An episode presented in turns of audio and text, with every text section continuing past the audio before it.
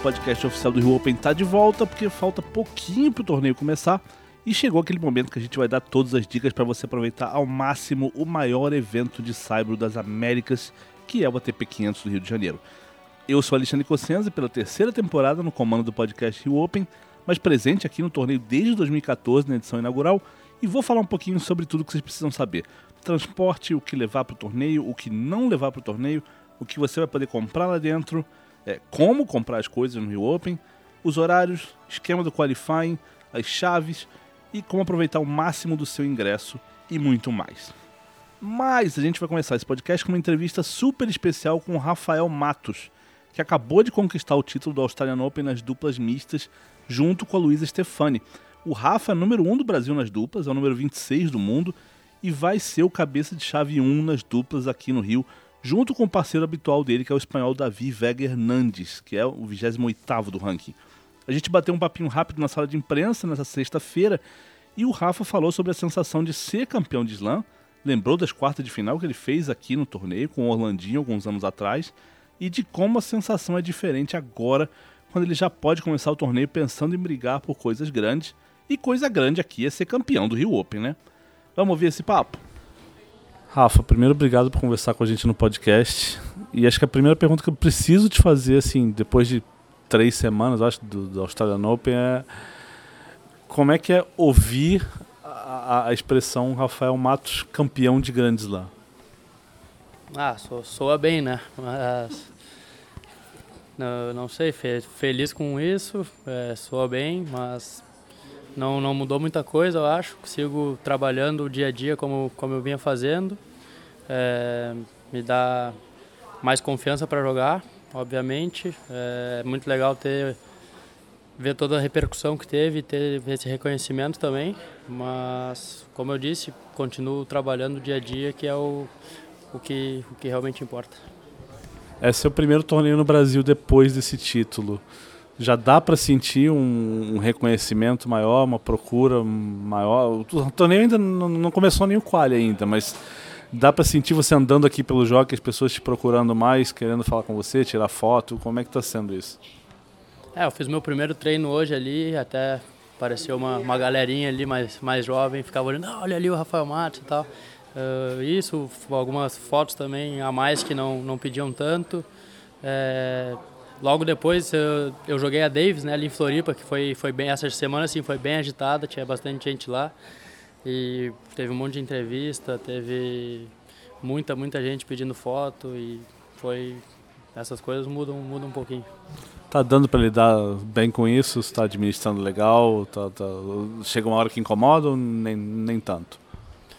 A única coisa, às vezes, quando eu estou fazendo minha rotina no meu treino, eu tento não separar as coisas. Faço primeiro o que vem primeiro, digamos assim, mas depois faço. Não sei se te dizer que gosto, não sou um. Conhece, me conhece, não sou um cara que falo tanto, mas. É, tem sido legal e é legal ver esse reconhecimento, sim.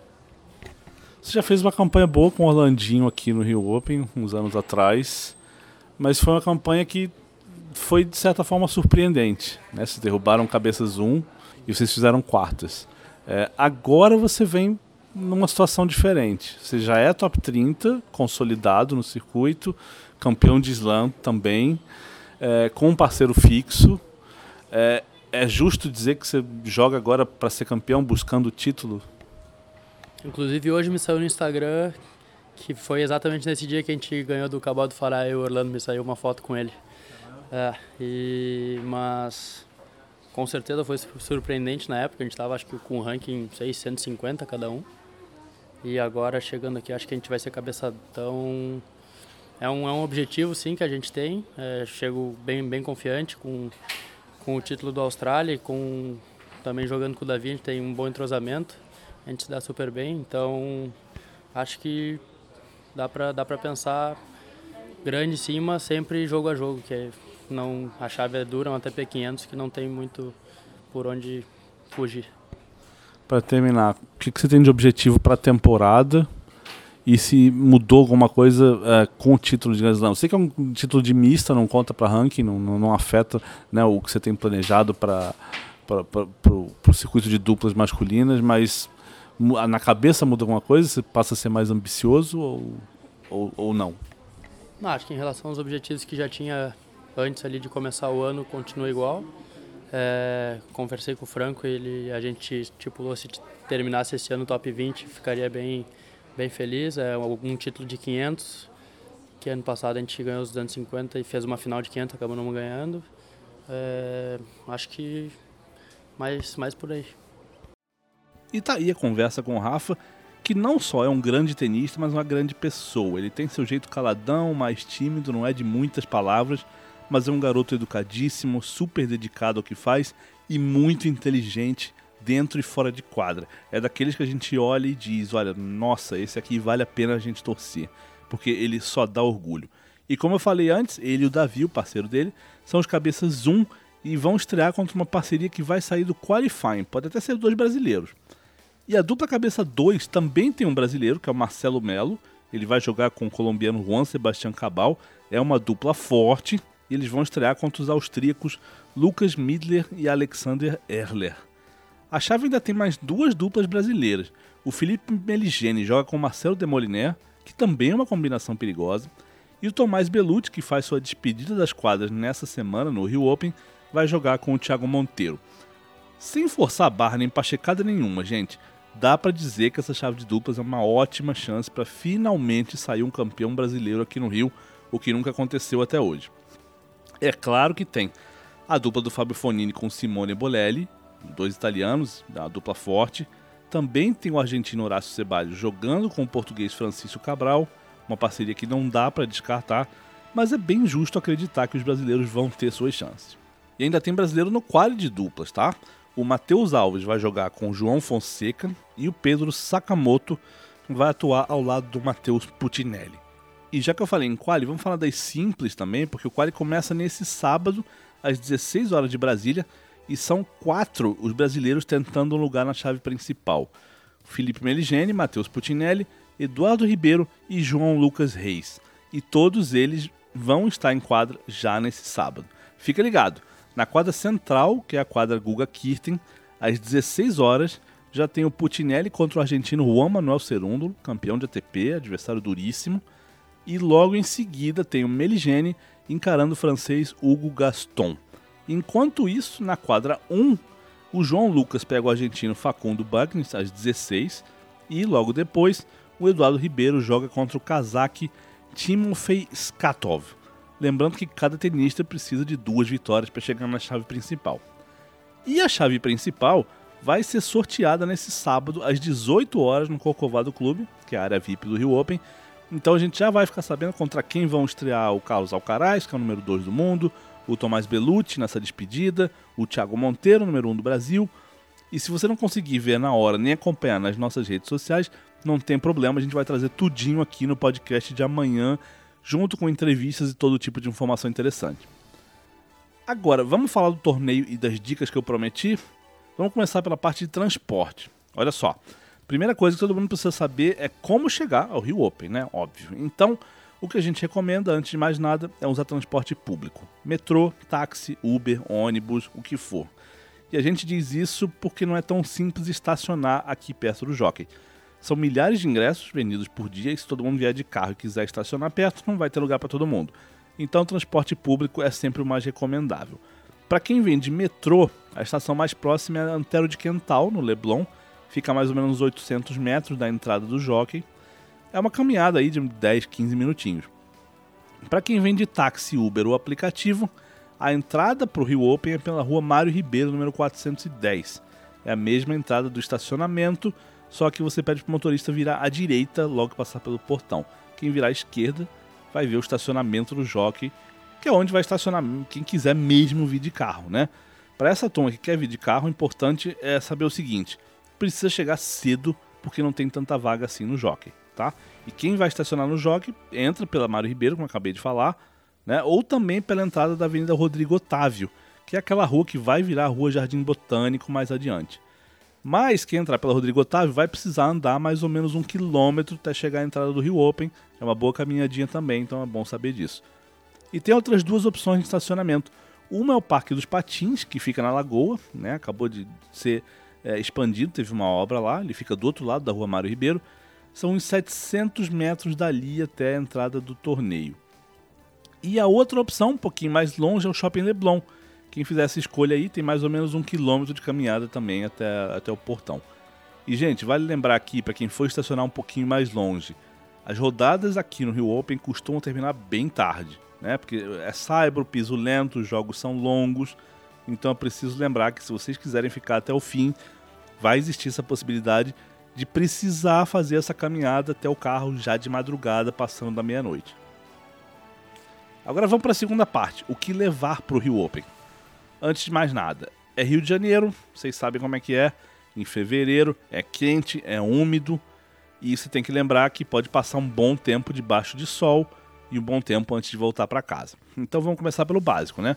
Roupas leves, preferencialmente claras, filtro solar, né? boné também altamente recomendável, chapéu, né? depende do gosto aí pessoal. Assim como capa de chuva, porque verão no Rio sempre tem chuva e não custa se prevenir, né? Eu quando viajo a passeio sempre levo também uma toalhinha, que é muito útil para secar o assento quando o jogo é interrompido por causa de chuva. Aí você volta, o assento tá lá molhado, você vai molhar a calça, a bermuda, o short todo. Então eu levo uma toalhinha que é para secar e voltar para casa inteiro. Mas, se você for convidado VIP, vai poder sentar em uma área coberta na quadra Guga Kirten e ainda vai ter acesso ao Corcovado Clube, que é a área VIP do Rio Open, né? Lá tem ar-condicionado, sofá, tudo de bom. E recomendo levar um casaquinho, porque o ar fica ligado bem forte lá. que mais? Celular para tirar muita foto e fazer vídeo, obviamente, né? Hoje em dia, é, rede social é tudo. Se puder, leve um power bank, né, para ter essa bateria extra durante o dia, você vai ficar lá muito tempo. Mas se você não puder levar, tudo bem, você pode ir no stand da Claro e colocar seu smartphone para carregar lá.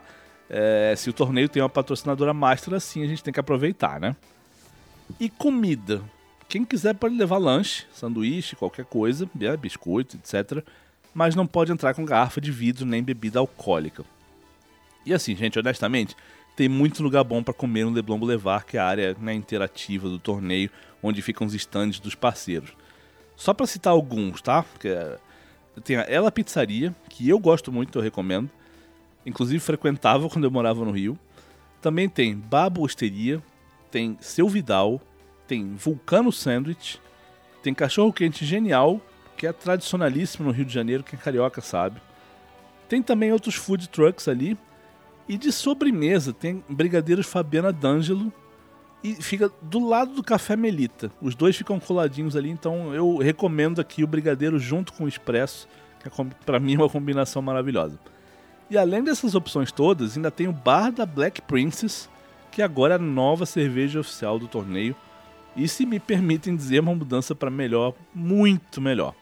E esse bar ainda fica ali de frente para a quadra Guga Kirten, então dá para tomar sua cervejinha em paz, vendo o jogo no telão, maravilhoso. Aproveitando o embalo, hoje eu fiz um passeio pelo Jockey, né, já para ver ali no Leblon Boulevard como é que estão os stands. E tem coisas muito legais ali. A Gafisa, por exemplo, tem um jogo de boliche virtual. A Shell tem um tênis virtual para duas pessoas ao mesmo tempo. A loja oficial, chamada La Boutique, já tem três modelos diferentes de toalhas oficiais do torneio, que é sempre né, aquela peça que todo fã de tênis gosta de levar para casa. E lá, inclusive, tem até peça para recém-nascido, tá? Tem roupa para adulto mais pra, tem para 0, 3 meses, 6 meses, 9 meses. E, e, tem outros stands bem bonitos lá, que o da Santander tá, tá bem bacana. O da Claro, evidentemente, né? Além das, das estações para carregar celular, tá bem bacana. A Fila tem uma loja grande, bonita. A Wilson também, inclusive com linha de beach tênis aqui no torneio. Então tem muita coisa para ver, muita coisa para comer, muita coisa para fazer no Rio Open, até quando você não estiver dentro de quadra vendo as partidas, né? E é isso que explica que muita gente às vezes vê pela televisão, ah, tem um jogo importante, mas tem um monte de lugar vazio. Esse monte de lugar vazio é gente que está se divertindo em outro lugar no Rio Open. Não é que o ingresso desapareceu, não tem nada disso. Não tem, não tem elfo doméstico roubando ingresso ou fazendo coisa desaparecer no, no Rio Open. É gente que se diverte e sabe que tem uma área de lazer, uma área bacana, além do que está acontecendo na quadra. E já que eu falei dos estandes da comida, deixa eu explicar agora sobre como consumir e fazer compras dentro do Rio Open. O que é mais importante saber aqui é o seguinte: o torneio é cashless, ou seja, sem dinheiro. É, nos stands você não vai usar nem dinheiro nem cartão. E como é que funciona? Você vai no caixa oficial do torneio, recebe uma pulseira e carrega essa pulseira. E você vai pagar, ali sim você vai pagar com débito, né? Dinheiro ou cartão de crédito, enfim, como você preferir. E aí você vai usar essa pulseira para fazer as compras em todos os stands, todos os restaurantes e tudo que tem né, disponível no Rio Open. A pulseira vale para o torneio inteiro, a semana inteira. Então, se você não gasta tudo num dia, você volta no outro e o, e o crédito vai estar tá lá na pulseira. E você não perde esse dinheiro nem se sobrar no fim do torneio, tá? Se sobrar alguma coisa lá, você vai, vai ter um site que você vai poder acessar, tem um QR Code na, na no caixa para informar isso. E você clica lá e faz o pedido do seu reembolso. Tá? E, e, assim, os caixas vão saber informar isso muito melhor do que eu, não os funcionários. Mas o principal é deixar claro aqui para vocês que ninguém perde dinheiro com esse sistema cashless. Agora, vamos à parte que a maioria de vocês gosta de saber, né? Os ingressos. Como é que funciona, como é que você pode aproveitar seu ingresso ao máximo. Então vamos lá. De segunda-feira, que é dia 20 de fevereiro, até a quinta, dia 23, cada dia tem duas sessões. Uma, né, chamadas diurna, a sessão 1 é diurna, a sessão 2 é noturna. Quem compra ingresso para a sessão 1 pode ver o primeiro jogo da quadra central, que começa às 16h30, e todos os jogos de todas as outras quadras. Então você vai lá, vai ver o primeiro jogo, se acabar o jogo na central, você pode ficar no complexo até o fim do dia vendo os outros jogos em todas as outras quadras, tá? Quem compra ingresso para a sessão 2, que é a sessão noturna, você pode ver todos os jogos que começam não antes das 19 horas na quadra central, normalmente são dois jogos ainda, né? E pode ver todos os jogos em, né, em todas as outras quadras, né? Isso de segunda a quinta-feira. A partir de sexta-feira é uma sessão só por dia e quem entra pode ver qualquer jogo em qualquer quadra. E o Qualifying? O Qualifying rola sábado e domingo a partir das 16 de Brasília. Né? Os portões abrem às 15, uma hora antes do início dos jogos. E é gratuito, né? Mas aí vem aquela pergunta que a gente sabe que vocês precisam fazer, mas a resposta não tem como agradar a todo mundo. Não tem mais ingressos, gente. Os bilhetes para a chave principal acabaram já, já faz tempo, né? E os ingressos do Quali, eles acabaram rapidinho na quinta-feira, agora, dia 16, no primeiro dia que eles foram colocados à, à disposição. Né? Eles eram gratuitos, bastava entrar no site do, do, do, dos ingressos para emitir esse ingresso e essas entradas elas foram embora muito rápido. Para terminar, gente, preciso dizer também que vocês não podem levar para o Rio Open, que isso é super importante. E, e preste atenção nessa lista para vocês não perderem tempo com isso na entrada do jockey, tá? Vamos lá. Não pode entrar com nada que represente risco à segurança. Isso vale para o quê? Para garrafa, para lata, para capacete, para animais, para armas de fogo e guarda-chuvas ou outros objetos, outros objetos que a organização puder considerar né, como objetos perigosos. E, e vale atenção aqui, porque eu falei guarda-chuva, e isso costuma dar muito problema em torneio. Guarda-chuva realmente não pode. Por isso que lá atrás eu recomendei levar capa de chuva ou um casaco impermeável, e aí vai do gosto do freguês. Mas guarda-chuva realmente não pode. Outra coisa que não pode é câmera fotográfica profissional, só profissional, gente. Porque ninguém vai querer sentar do lado, né, na frente, atrás de alguém que vai ficar na arquibancada com uma lente enorme ali, o barulho atrapalha, enfim, é, é desagradável. Outra coisa, carrinho de bebê não é proibido, mas não é recomendável porque não, é, não é permitido entrar com o carrinho na quadra. E o torneio não tem guarda-volumes. Então, se você quer ir com um filho, um bebê, e, e, e, quer levar o carrinho, você pode levar o carrinho, você pode circular com o carrinho pela área dos stands, mas você não pode entrar nas quadras. Então, se os pais quiserem trazer o bebê com o carrinho, eles vão e quiserem entrar na quadra, os pais vão ter que se revezar. Entra um pai, vê o jogo, enquanto né, o, o, outro fica ali do lado de fora com o carrinho e o bebê tá bom? É, é preciso entender essa situação. E é isso por hoje, gente. Eu sou Alexandre Cossenza e volto amanhã porque, como eu disse, já vai ter o sorteio da chave principal. Então a gente volta com entrevistas, frases legais, um pouco de opinião também e todo tipo de informação relevante sobre o maior torneio de Saibro das Américas. Aqui é o melhor lugar para você ficar por dentro de tudo: ingressos, quem joga, quando joga, horários, programação, treinos, tudo, tudo, tudo mesmo que você vai precisar saber para curtir o Rio Open. Então aproveita e já favorita o podcast no seu player preferido, para começar a receber notificações sempre que a gente publicar um episódio novo. A gente está no Spotify, no Apple Podcasts, na Amazon Music, Podbean, Deezer, Stitcher, Google Podcasts. Então é só escolher, favoritar o podcast e ficar sempre informado sobre tudo que envolve Rio Open. Um abraço, gente. Até a próxima.